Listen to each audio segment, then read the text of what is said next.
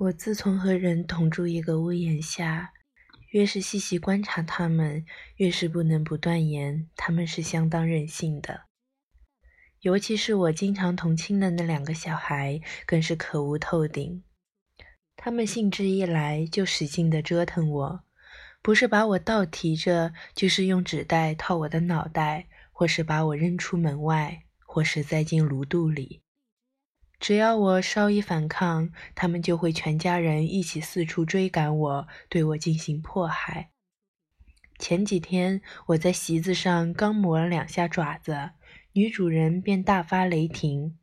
打那以后，轻易不允许我进入客厅，即使我在厨房的地板上冻得浑身发抖，他们也不理不睬。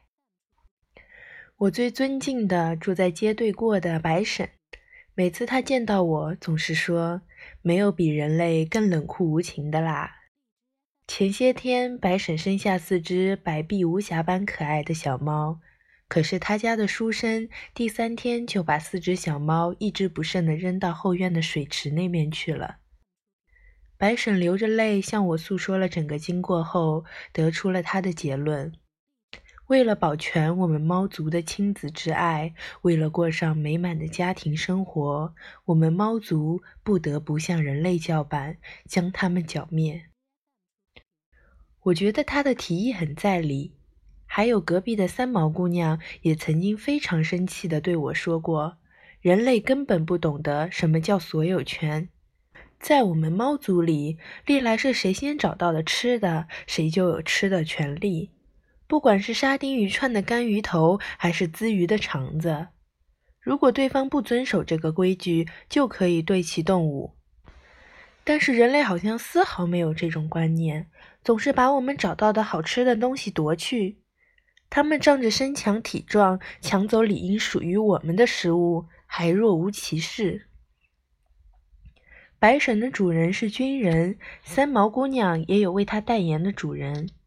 由于我住在教师家里，对待这类事情比起他们二位来，自然想得开些。只要能够将就着把日子一天一天的过下去，就知足了。就算他们是人类，也未见得会子子孙孙永远兴盛的。罢了，就耐心等待猫族时来运转的那一天吧。说到任性，我倒想起我家主子因为任性而出糗的事。我那个主人无论哪方面都没有过人的本事，可是他偏偏喜欢什么都搞一搞。他有时胡诌几句牌句给杜鹃杂志投稿，有时写几句新体诗寄给明星杂志，有时还写写错误百出的英文。也学过公道，唱过谣曲，甚至吱啦吱啦的拉过小提琴。只可惜没有一样拿得出手。虽然说他的胃不好，可是，一旦迷上某件事，就特别投入。他喜欢在茅房里唱谣曲，结果左邻右舍给他起了个“茅房先生”的绰号，他也全不在意。每次如厕，照样大唱特唱，什么“吾乃平宗盛也”，逗得人们一听到他唱曲子就笑。快听，平宗盛又来了。我住进他家大约一个月后，也不知这位主人是怎么想的。领取月薪的那天，他提着一大包东西，急匆匆地回到家里。我正猜测他买的是什么，见他打开了大包，原来都是画水彩画的颜料和画笔，还有华特曼纸等。看这架势，他是决意从今天起放弃摇曲和牌具，专攻绘画了。果不其然，从第二天开始，有一阵子他连午觉也不睡了，每天都在书斋里一门心思的画画。只是看他画出来的东西，谁也判断不出到底是什么。他本人似乎也觉得画的不怎么样。有一天，他的一个据说是研究美学的朋友来访，我听见了他们这样一番对话。不知怎么搞的，就是画不好。看别人画觉得挺容易的，可是自己一拿起画笔来，才知道作画真难啊。主人发出了这样的感慨，他说的倒也是实话。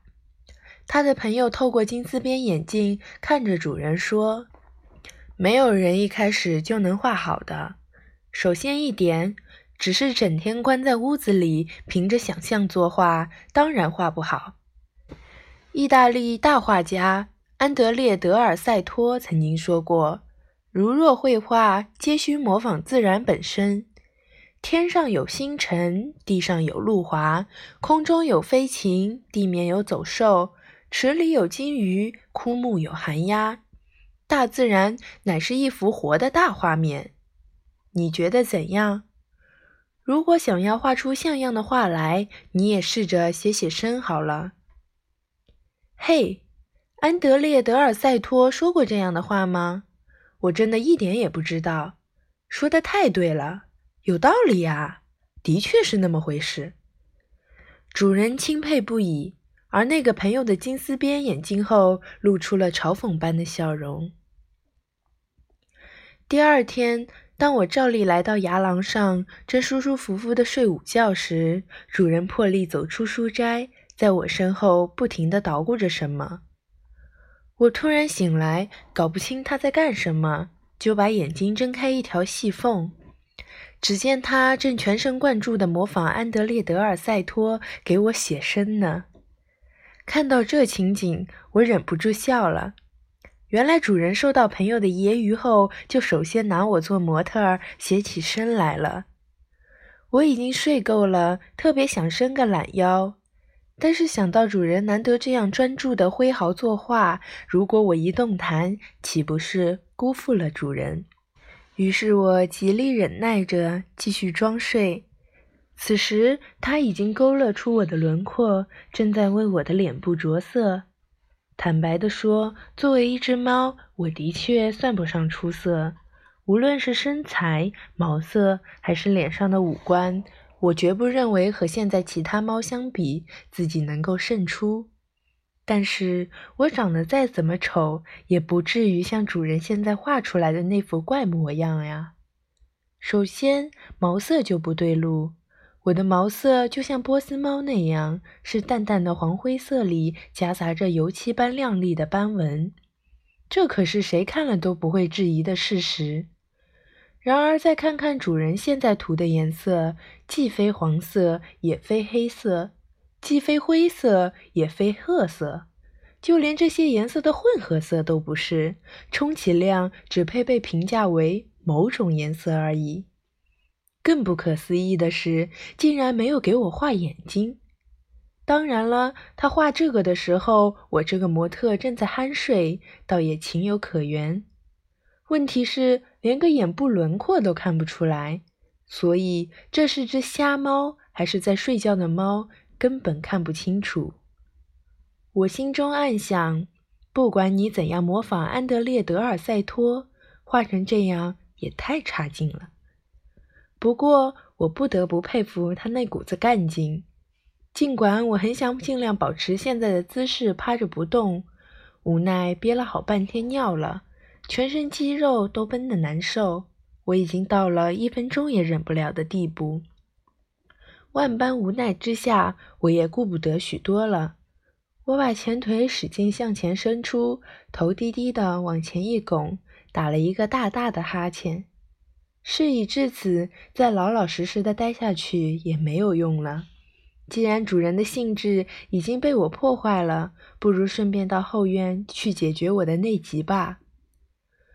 我这么想着，就慢腾腾的走了。于是，主人从客厅发出了失望而愤怒的吼声：“混账！”我家主人有个毛病，骂人的时候总是使用“混账”这个词。除此之外，他不会骂别的，所以也无可厚非。但主人一点也不体谅人家已经忍耐多时的难处，随口就骂我混账，真是太不讲理了。况且，如果平日里我趴在他背上的时候，他多少给我点好脸色看，我也不计较这种谩骂了。可是他一向不曾设身处地的做过半点令我高兴的事儿，我去小便竟然还被臭骂混账，未免太过分了。说起来，人类这种东西原本就是仗着自己身强体壮，一个个都那么妄自尊大。如果不出来一个比人类更强大的生物整治一下他们，他们还不会知道无法无天到什么地步呢。倘若人的任性胡为仅此而已，尚可容忍。